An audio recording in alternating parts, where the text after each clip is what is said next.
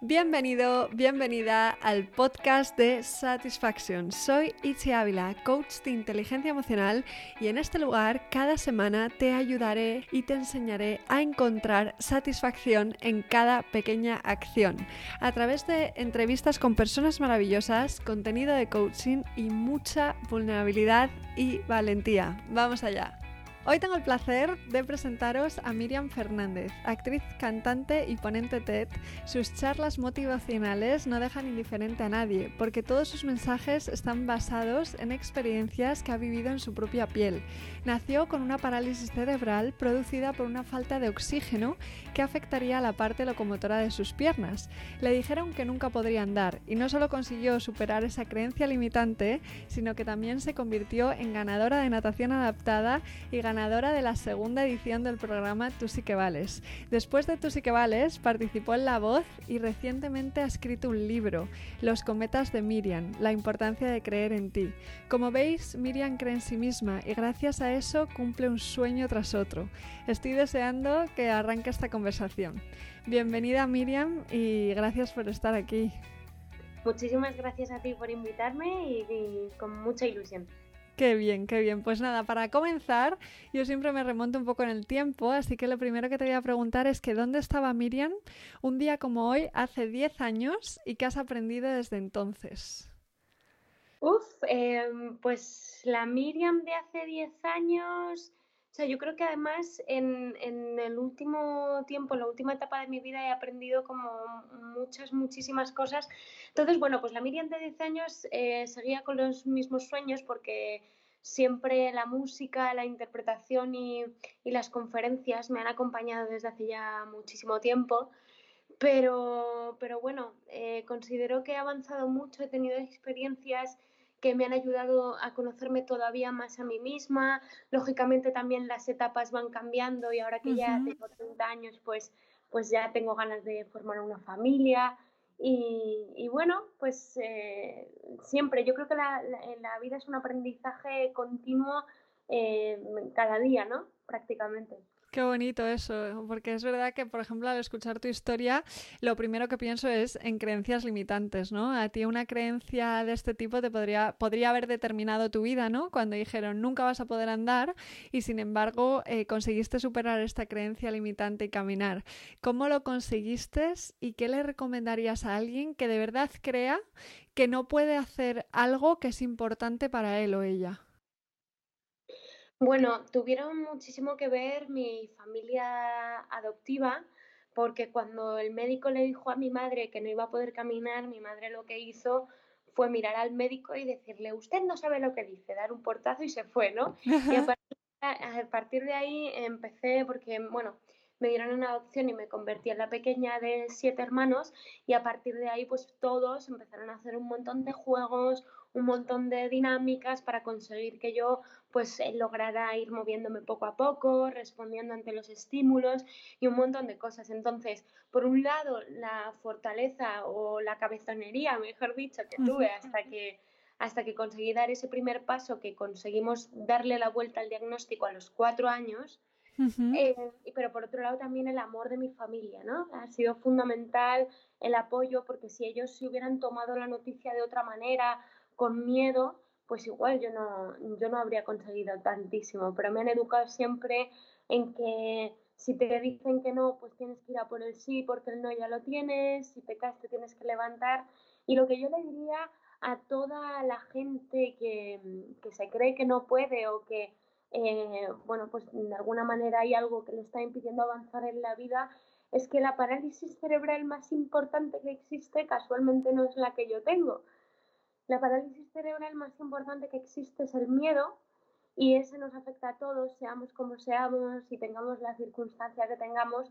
Entonces, em, que la mejor forma de enfrentarse a ellos, al final, dando un paso hacia adelante y decir, lo voy a intentar, eh, porque sobre todo, o sea, si hacemos las cosas, aunque no nos sintamos preparados del todo y tal, siempre ya tenemos esa experiencia.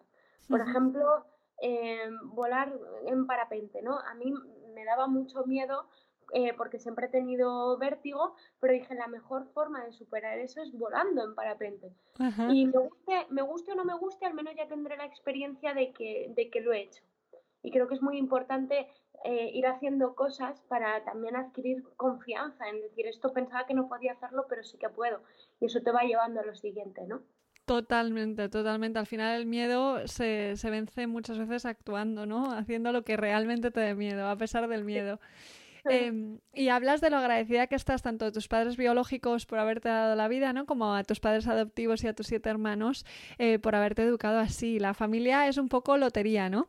Eh, la familia que te toca, me refiero. ¿Crees que una persona que no tenga la suerte de tener una familia con, que, te, que, te, que dé el apoyo que te ha dado la tuya puede llegar a desarrollar el mismo tipo de actitud que tú tienes?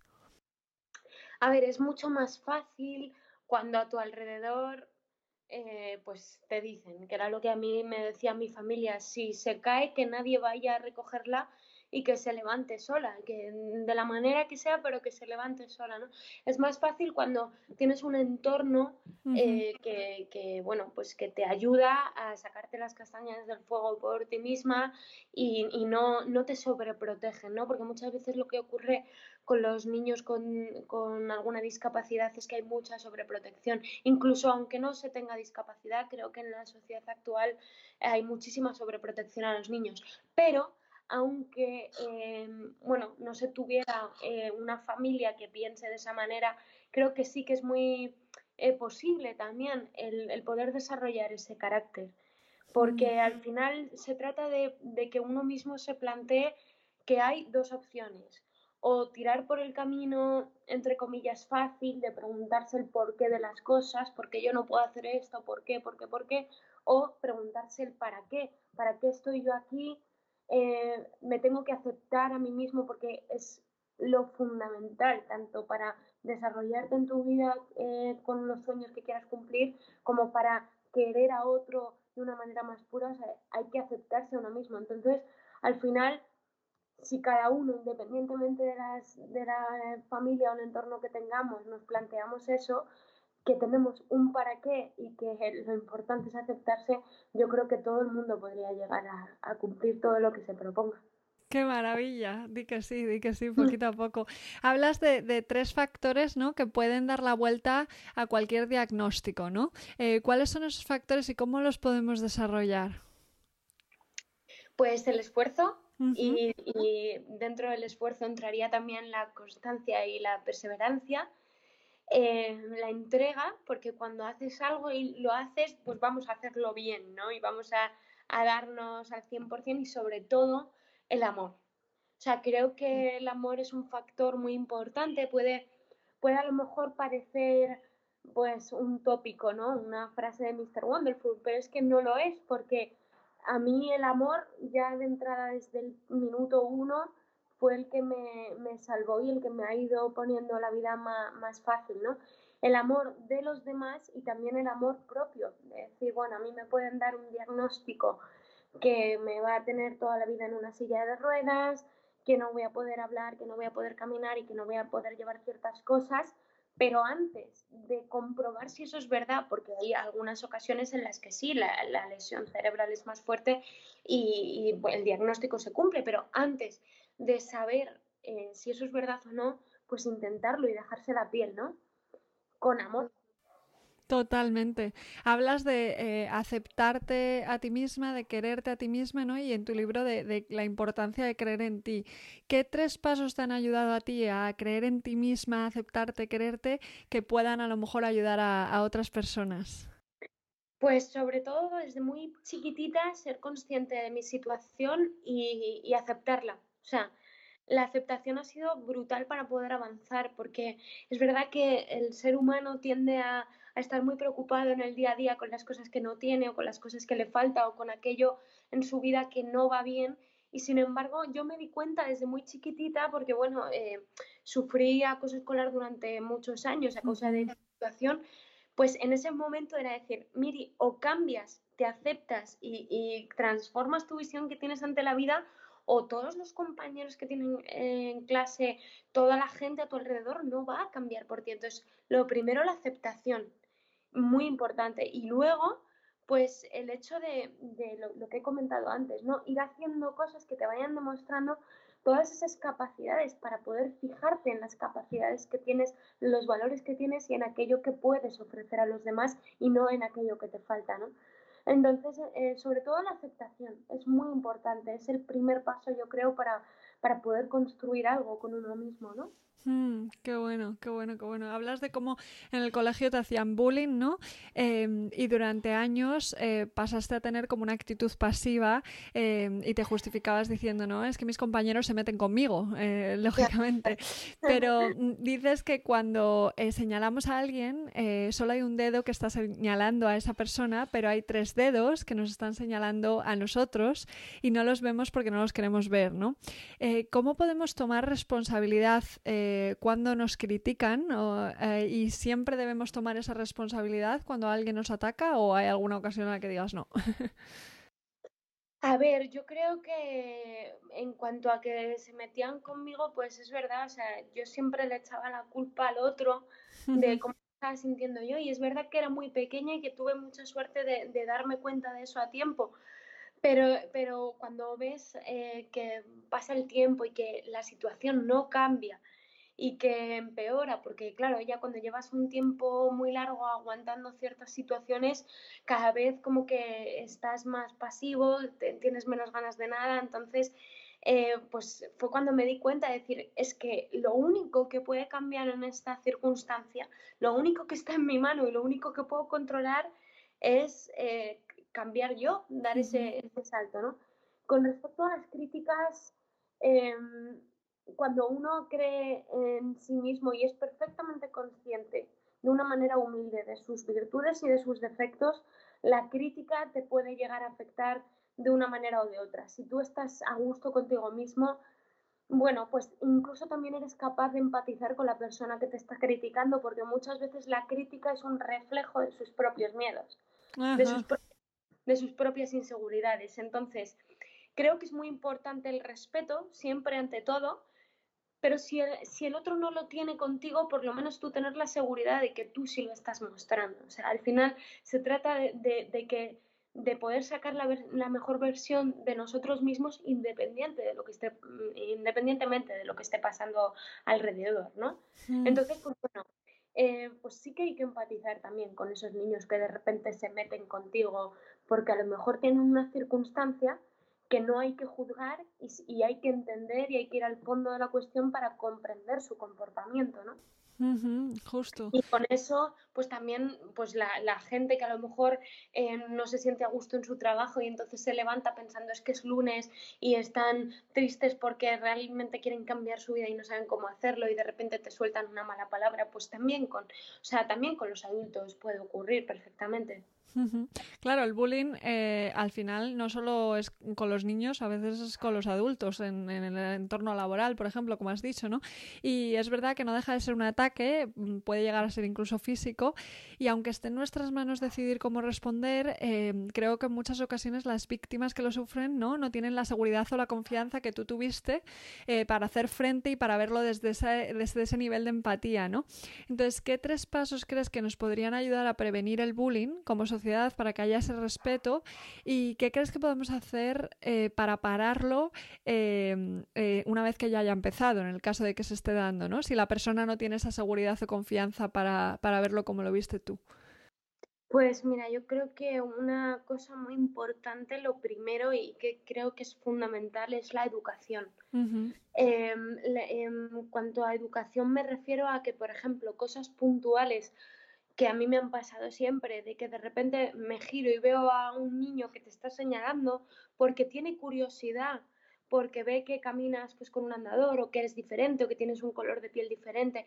Normalmente la gente, por respeto, que yo lo entiendo, ¿no? Pero normalmente el gesto es decirle al niño no señales, no preguntes y vamos a mirar para otro lado que que, que, al final, pues bueno, esta persona tiene esto, tiene lo otro. Yo en ese sentido, en ese caso, lo que hago es acercarme al niño cuando soy consciente de que tiene una curiosidad y decirle al padre, oye, si me permites, voy a contarle a tu hijo que llevo un andador, que yo lo llamo Fórmula 1, y si quieres le doy una vuelta y eh, pues pasamos un buen rato y le explico que yo, independientemente de que camine de una forma diferente, soy muy feliz.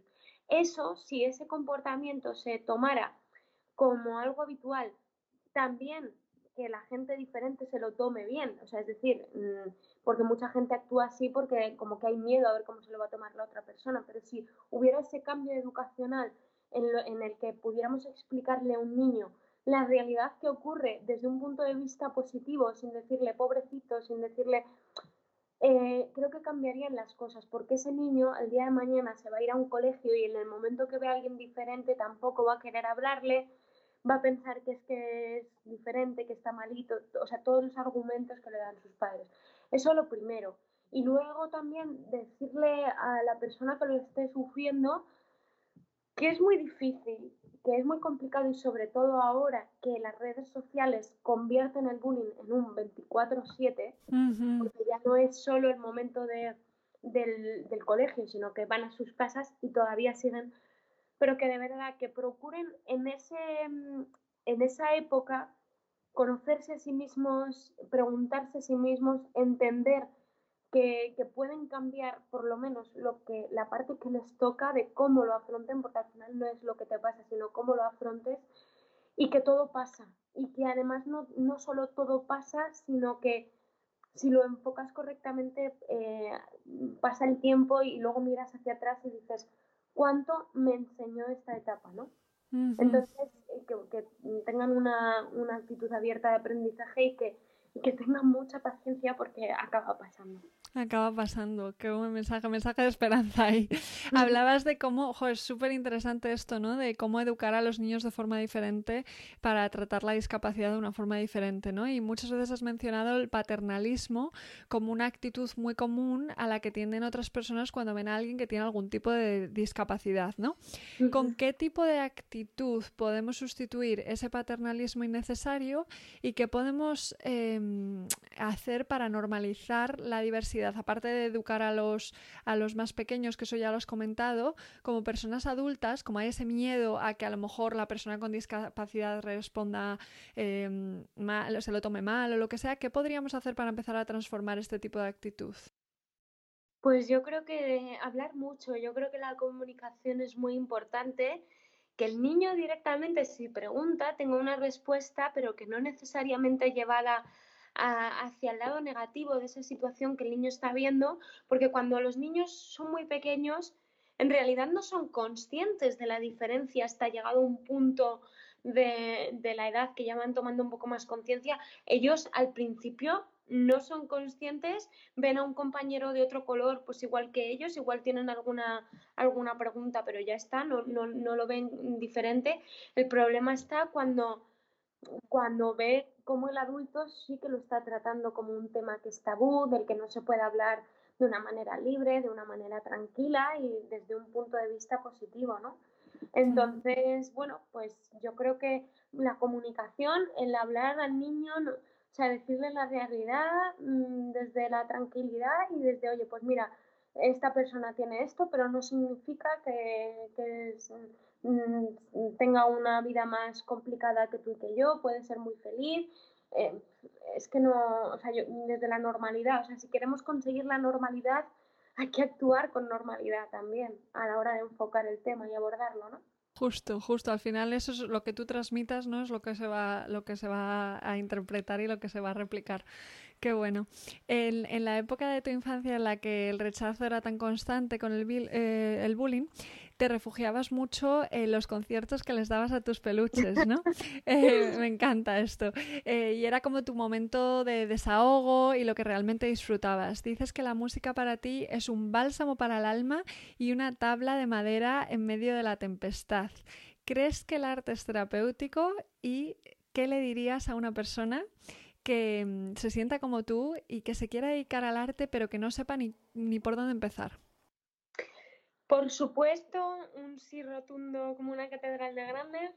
El arte es completamente terapéutico. Yo es que a mí me ha, me ha, acompañado la música desde muy chiquitita, pero cuando te digo muy chiquitita es muy chiquitita porque mi hermana mayor eh, pues tuvo un, un, niño, yo fui tía a los dos años por la diferencia de edad. que tenían mis hermanos adoptivos conmigo y ya desde que tenía dos años le cantaba coplas, las coplas que me ponía mi padre, eh, pues yo le cantaba coplas a mi sobrino, ¿no? Entonces, la música siempre me ha acompañado, siempre ha supuesto ya no solo una tabla de madera en medio de la tempestad eh, o algo a lo que agarrarse, sino algo que es capaz de, modificar tus emociones, que es capaz de, darte alegría cuando la necesitas.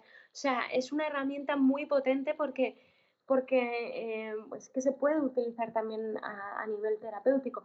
Y también me he dado cuenta del el teatro. El teatro es verdad que llegó más tarde porque empecé en 2014 a ser actriz, pero también, también hay mogollón de herramientas que te pueden ayudar a millones de cosas. Eh, que ni siquiera, ni siquiera muchas veces las tenemos en cuenta, pero a la hora de hablar en público, a la hora de confiar en uno mismo, a la hora de quitar barreras, a la, hora de tratar con los demás, mm, bueno, hay millones de cosas que se puede hacer a través del arte. Y lo que le diría a una persona que quiere dedicarse pero no sabe por dónde empezar es que empiece. Y si no es una cosa, pues se dará cuenta y que busque otra y así, pero que empiece. Porque normalmente el ser humano eh, no empieza las cosas hasta que no se siente preparada para empezar. Entonces dice, cuando tenga esto, cuando tenga esto, cuando tenga esto, ya empiezo. Pero lo que mucha gente no se da cuenta es que cuando pases a la acción, el mismo proceso te va enseñando los pasos que tienes que seguir. Entonces, que se lancen. Y si se ponen a cantar y ven que cantar no es lo suyo, pues que se pongan a, que, que vayan a clases de teatro o que, bueno, pues, o que hagan música, en vez de cantar, pues que hagan música, pero hay muchísimo abanico y muchísimas cosas para, para poder hacer, entonces que se lancen. Estamos aquí, estamos aquí un, un ratito, ¿no? Como quien dice, así que que lo hagan Totalmente, totalmente. Y es verdad que con, tú eres actriz, ¿no? Y tanto en, en, los programas en los que has participado como, como actriz está el tema de los castings, ¿no? Que los castings son todo un mundo, la competición eh, es alta y los nervios suelen estar a flor de piel. Em, ¿Qué crees que está en tus manos para que te digan un sí y te cojan? ¿Y qué necesitas para convertir un no en gasolina? Que me encanta esto de lo que hablas. Pues mira, para mí es muy importante cuando me voy a enfrentar a un casting llevar absolutamente todo muy bien aprendido. Es decir, eh, que, que, que, a lo mejor si me mandan un texto, ese texto ya esté de una manera muy profunda, interiorizada, para que, o sea, como sé que me va a poner muy nerviosa, el resto de mi energía la pueda invertir en hacer lo que tengo que hacer y no tener que estar diciendo a ver si se me va a olvidar el texto o esas cosas, ¿no? Y sobre todo la actitud. Yo creo que es muy importante ese primer momento en el que un director de casting te ve, pues si entras de una manera segura, sonriente, eh, amable, pues segurísimo vas a tener más opciones de que se puedan fijar en ti. Otra cosa, que esto también lo he aprendido gracias a mi profesión, es que luego te cojan o no te cojan.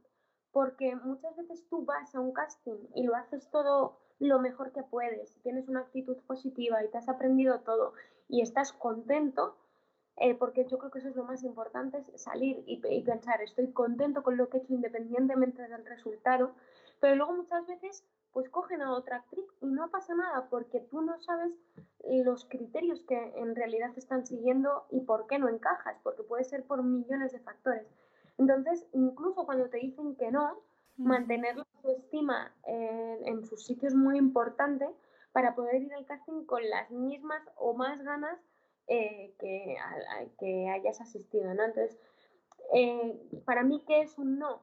Pues un no es efectivamente un motivo para poder examinar qué cosas se podría hacer mejor, intentarlo con más fuerza a la siguiente, es decir, y luego también buscar la forma, porque hay muchas maneras en las que te dicen que no, pero si te quedas en el primer no y no buscas diferentes vías para conseguir ese sí, pues al final mm, ese no se queda en un no. Pero es tan bonito ese proceso de decir, vale, tengo un no, vamos a intentar transformarlo, buscar cómo hacerlo, pero hacerlo, ¿no? Un no que se puede convertir a veces en un sí, cierto es. Y totalmente de acuerdo en todo lo que has dicho, porque creo que la actitud es fundamental eh, trabajando con muchos actores, ¿no? Y que, y que hay muchos factores que influyen y que muchas veces cuando se recibe un no, te lo tomas de forma personal y eso, lejos de darte gasolina para la siguiente vez y motivarte, te desmotiva, ¿no? Em, entonces creo que también es una cuestión de redefinir lo que significa un no, ¿no? Hay una historia que cuentas que me encanta, hablas de cómo de pequeñita tu fisioterapeuta te enseñó a caerte, porque sabía que te ibas a caer muchas veces, ¿no? Y era importante que supieras eh, cómo colocar tu cuerpo. Y creo que es muy importante, ¿no? Eso de aprender a caer. Vivimos en una sociedad que teme mucho el fracaso y eso muchas veces nos paraliza. ¿Cómo crees que podemos aprender a caer emocionalmente para aumentar nuestra resiliencia?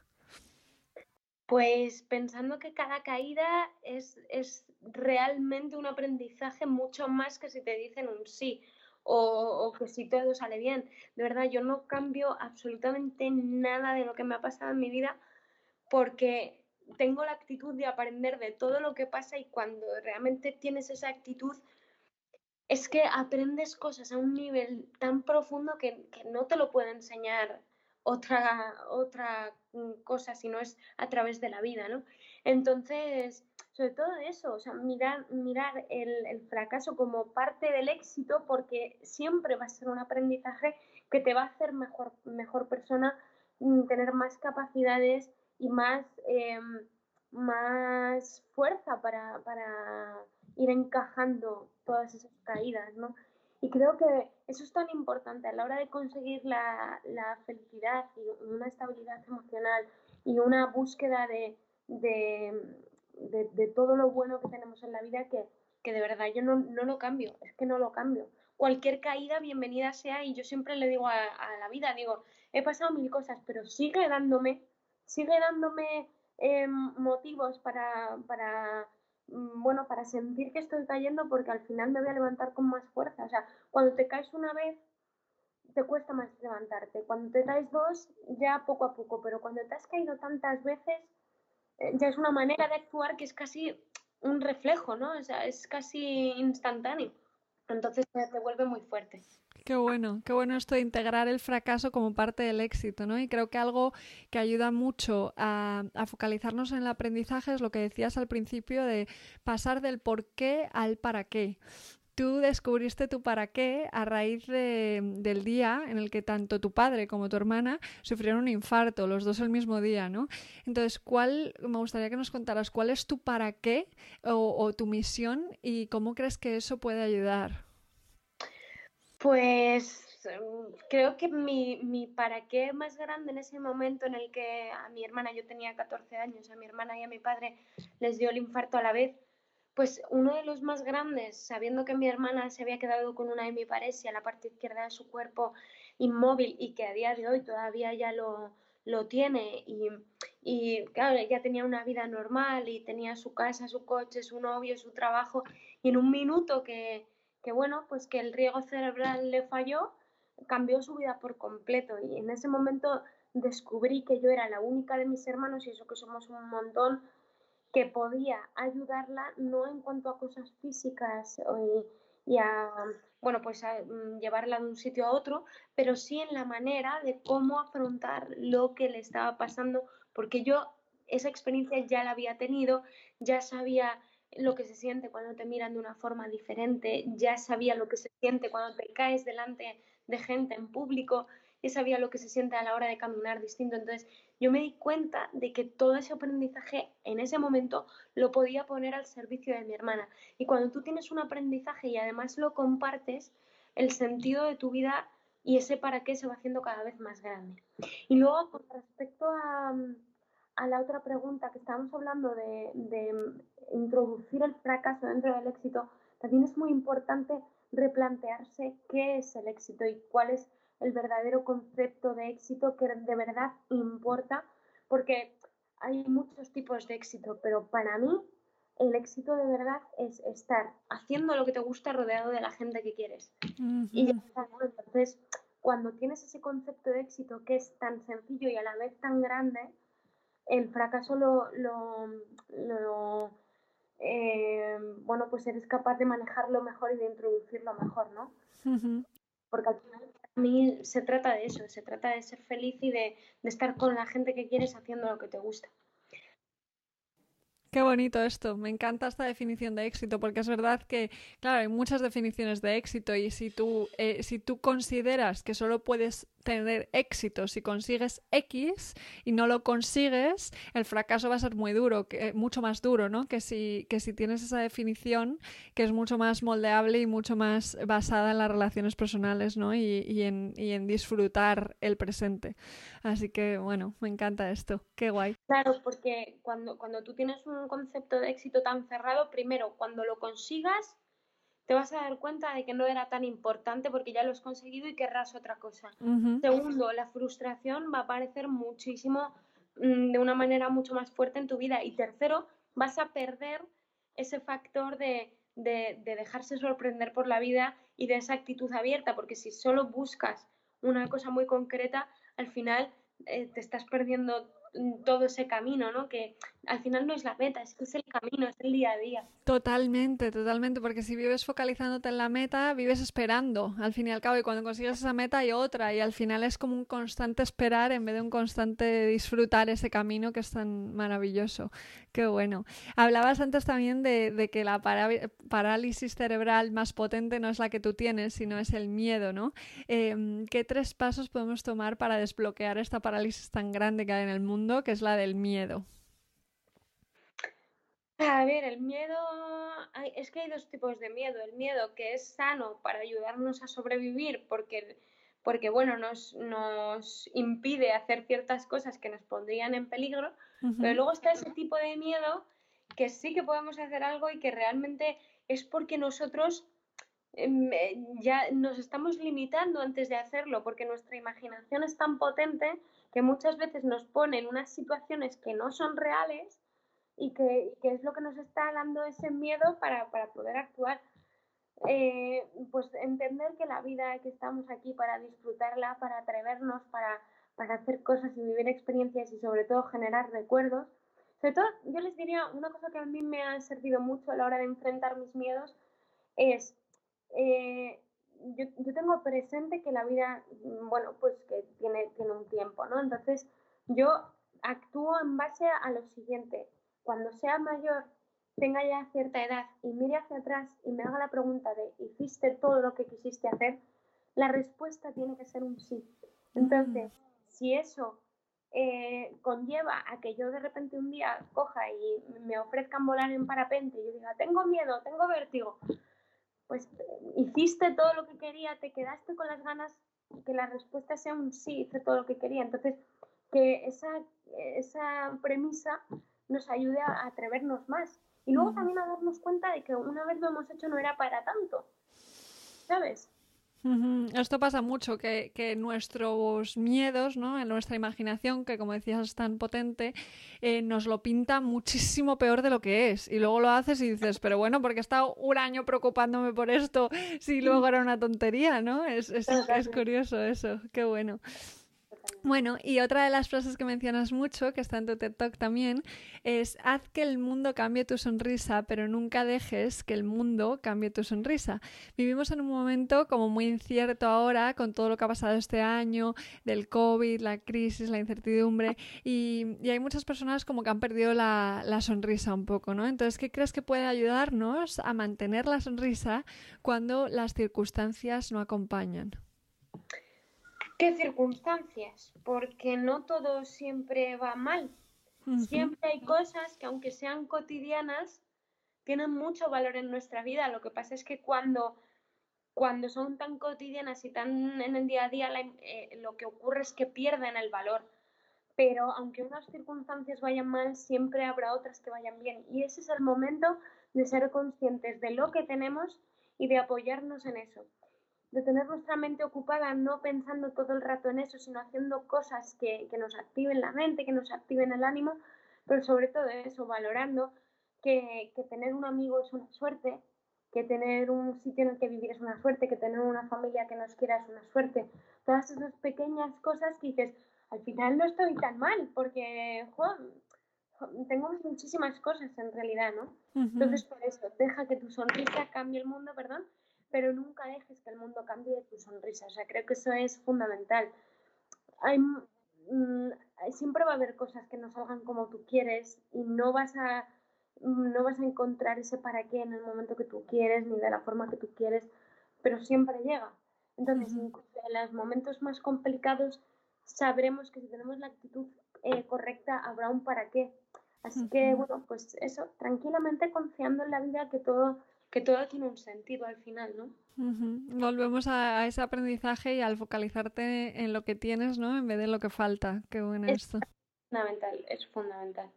Porque si se trata de centrarse en todo lo que nos falta, al final a todo el mundo le faltan muchas cosas. Entonces no, no, no, consigues estar a gusto con tu vida ni por asomo.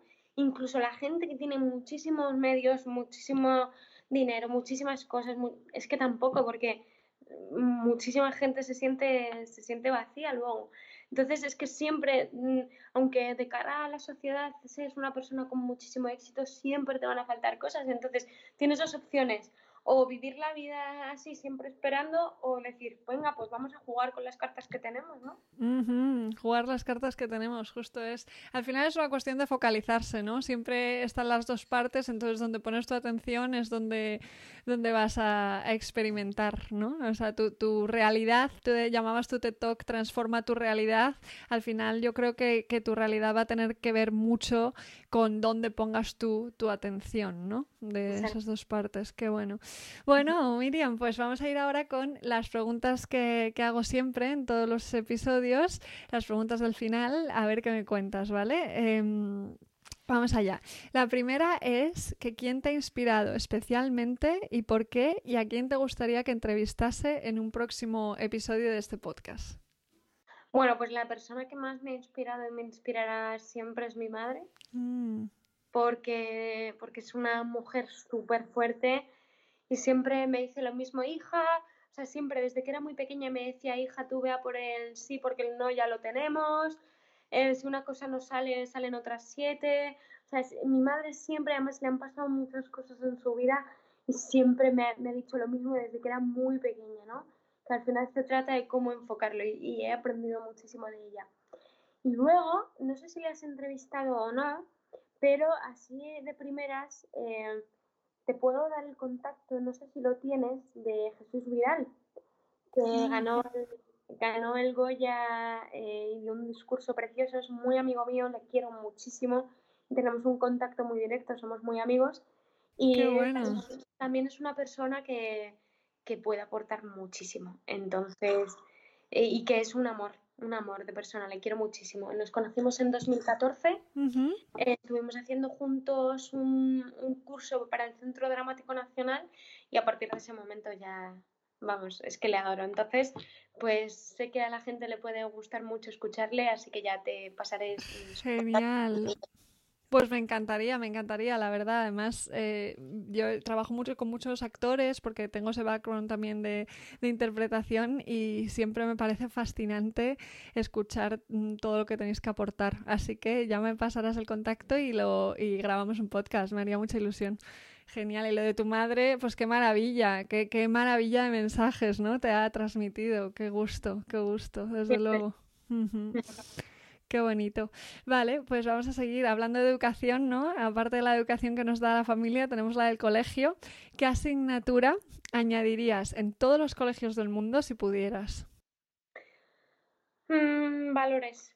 Valores. O sea, yo lo que lo que haría desde muy chiquititos es fomentar una actividad en la que gente de todo tipo mm, vaya a contar sus experiencias a las aulas o se les lleve a algún auditorio porque eh, aprenden a través de la vida de otros, eh, se dan cuenta de las cosas que pueden pasar, de cómo enfocarlo a través de las vivencias de otro. Creo que es muy importante que, se les hable a los niños de, cómo han afrontado otras personas sus realidades y que se queden con la parte que, que, más les sirva a ellos para llevarse a su vida, ¿no? Mm, qué buena idea esta, me encanta, me encanta. Y también yo creo que eso ayuda mucho a desarrollar la empatía, ¿no? Porque cuando conectas, ¿no? Con las historias de otras personas, de repente se abre tu mundo. Esto pasa mucho viajando también. Qué bueno. Vale, pues seguimos. La siguiente es ¿qué experiencia pasada de tu vida no querrías repetir, pero que ha cambiado tu vida para mejor? Es que no cambiaría ni una sola experiencia. es verdad que el fallecimiento de mi padre fue duro y hombre, pues si eso se pudiera cambiar y que estuviera aquí conmigo, pues mm, bien. Pero bueno, como ha pasado así y, fue además hace ya tiempo, porque yo tenía 18 años, mm, pues me enseñó una cosa que, que fue también muy importante. O sea, como mis padres eran muy mayores cuando me adoptaron, Siempre yo había crecido con el miedo a que me faltaran pronto y cuando falleció mi padre ya era una realidad que no se podía cambiar lo que aprendí, porque decidí aprender de ello también, fue no, ya no perder el tiempo en preguntarme qué va a pasar cuando mi madre falte, sino qué puedo hacer hoy para que mi madre sea más feliz. Y entonces a mm. partir de ese momento eh, empecé a tener una relación de máxima calidad con mi madre que no cambio. Entonces incluso los momentos más difíciles que puede ser la pérdida de un padre tan joven, pues me enseñaron y, a día de hoy enfoqué la, la, relación con mi madre de una manera muy bonita que me hace tenerla muy presente cada día. Entonces, al final nada, porque todo lo que tiene que pasar pasa para algo, ¿no? Mm, qué bonito esto, se me ha puesto la piel de gallina escuchándote, qué, qué cambios al decir, vale, en vez de focalizarme en el miedo de lo que va a pasar, ¿cómo puedo eh, realmente exprimir lo que, lo que hay ahora? Que es eso todo lo que tenemos. Qué bonito, Miriam. Vale, siguiente sería, mm, ¿cuál es el libro que más recomiendas? Bueno, los comentarios de Miriam eh, me lo dejo ahí, pero no. sí, sí, sí, ese, va a estar en las notas del podcast. Había que dejarlo caer un poco, ¿no? Justo. No, no, pasa nada. Eh, pues libros que, mm, que recomiende. Bueno, eh, una cantidad de libros que, que, me suelo leer también porque me, me, eh, me gusta mucho la psicología humana eh, pues eso, de, cómo afrontar ciertas cosas, la visión, porque yo tengo una visión muy clara y muy, muy firme, pero sí que me gusta también pues ver cómo personas como Mario Alonso Puig eh, enfocan también la visión de la realidad, por si puedo aprender algo. Y hay un libro, espera, no sé si lo tengo por aquí, mira. Este libro, que además me lo regaló Elsa, que me lo dedicó, Qué bueno. es muy porque eh, se llama el libro de las pequeñas revoluciones y mola mucho porque no es un libro que tenga una bueno, pues un, argumento que haya que seguir y leer en orden, sino que tú un día te levantas de una manera y dices, a ver, ¿cómo me siento hoy? ¿O qué me está pasando? ¿O qué puedo hacer para solucionar una cosa? ¿Qué tal? entonces te vas al índice, lo ves y te dan como muchas pautas para pues, mejorar la comunicación no verbal, intentar eh, mantener un tipo de conversación eh, de una manera, enfrentarse a la tristeza, un montón de, cosas y de rutinas express, por decirlo de alguna manera, que, bueno, pues, pues, a mí me, gusta mucho y, creo que puede ser muy útil para la gente, la verdad. Qué bueno, qué bueno, pues lo apunto y ahí queda. Y el tuyo, por supuesto, el tuyo ya bueno, en las notas lo de los comentarios de Miriam ha sido un poco de broma, en momento promo, pero, pero bueno, para el que quiera, pues yo estaré encantada, pero vamos, este también a mí me gusta mucho, dice cosas, es una crack ella, tanto ella mm. como su marido son unos cracks y, y genial, o sea, yo lo recomiendo. Qué bueno, qué bueno, pues vamos allá, fenomenal. Vale, y ahora sí que si nos quedan dos preguntas, la siguiente es, ¿qué tres cosas haces cada día para cuidarte? ¿Qué cosas hago cada día para cuidarme? Eh, componer canciones. Me encanta, me encanta escribir mucho. Ahora, de hecho, estoy empezando mi primera novela. ¡Wow! ¡Qué bueno! ¡Qué bueno! Ya una novela que no trata tanto sobre mi experiencia, sino es una novela que cuenta una historia que, que bueno, ya cuando, cuando esté terminada, que la acabo de empezar, ya, ya contactaremos otra vez y si quieres te cuento. Genial. las cosas que me hacen feliz y, mm, y bueno, pues, pues eh, llamar a mi madre, a mí me hace muy feliz y me, me ayuda a cuidarme cada día, eh, bajar a la piscina y nadar, eh, pues esas cosas. Te podría decir también rutinas diarias de belleza, pero eso creo que, o sea, en plan de lavarse la cara y todo eso, pero creo que eso, bueno, pues, no es... A lo que más me hace es poder, poder estar pendiente de mis amigos, del trabajo y, y, a mi gatita que la tengo aquí atrás también darle mucho mimo y todas esas cosas me hacen sentirme muy bien. Qué bonito, qué bonito, qué corazón más bonito. Fenómeno. Y la última pregunta, ¿qué es para ti la satisfacción? Eh, la paz, la paz interior. O sea, mm, es que para mí no hay sentimiento más bonito y más, más fuerte que la paz interior. O sea, es mm. decir, el decir, pase lo que pase, pero estoy tranquila, estoy bien. Para mí eso es estar satisfecha, estar contenta. O sea, dentro de lo que es la paz interior no solo entra la, la satisfacción, sino un montón de cosas que creo que es muy importante cuidar, ¿no? justo. Ah, y, lo, y, nos quedamos con el mensaje, independientemente de lo que pase, ¿no? Eh, conseguir generar esa paz interior que se puede y tú desde luego lo has demostrado. Así y también es, perdón, es muy importante el autoconocimiento. Esforcémonos por conocer por qué nos pasan las cosas, por qué sentimos de cierta manera, porque hay cosas que a lo mejor nos pueden quitar momentáneamente esa paz interior. O sea, hay que, hay que preguntarse mucho y hay que intentar eh, esforzarse por conocerse a uno mismo, porque eso te ayuda ¿no? a la hora de, de, poder conservar esa estabilidad, esa calma. Ayuda mucho el, conocerse y saber por qué actuamos de cierta manera, por qué nos enfadan las cosas que nos enfadan, por qué nos gustan las cosas que nos gustan. Todo eso es muy importante. Wow, desde luego. Ahí hay, ahí hay un mundo ¿no? en el que te activa emocionalmente eh, y de repente cuando lo descubres y ves de dónde viene y que, que está en ti, ¿no? El transformarlo es una pasada. Así que fenómeno, qué bueno, qué bueno. Jo, Miriam, pues muchísimas, muchísimas gracias por este ratito y por todo lo que has compartido, porque es una maravilla de conversación y estoy segura de que puede ayudar a muchísimas personas. Muchísimas gracias a ti, un placer y estamos en contacto. por supuesto, por supuesto que sí. Vamos hablando, guapa. Hasta aquí ha llegado la conversación con Miriam Fernández. Espero que la hayas disfrutado tanto como nosotras grabando y que te pueda inspirar para este mes de septiembre tan incierto. Ya sabes que en este momento estoy ofreciendo una sesión de coaching gratuita, la puedes solicitar a través de la web y mm, podemos ponernos en marcha para que descubras el maravilloso mundo del coaching. Si te ha gustado este episodio, eh, sigue el podcast de Satisfaction en la plataforma en la que nos escuches para poder seguir disfrutando de más entrevistas como esta. Mucho amor y satisfacción.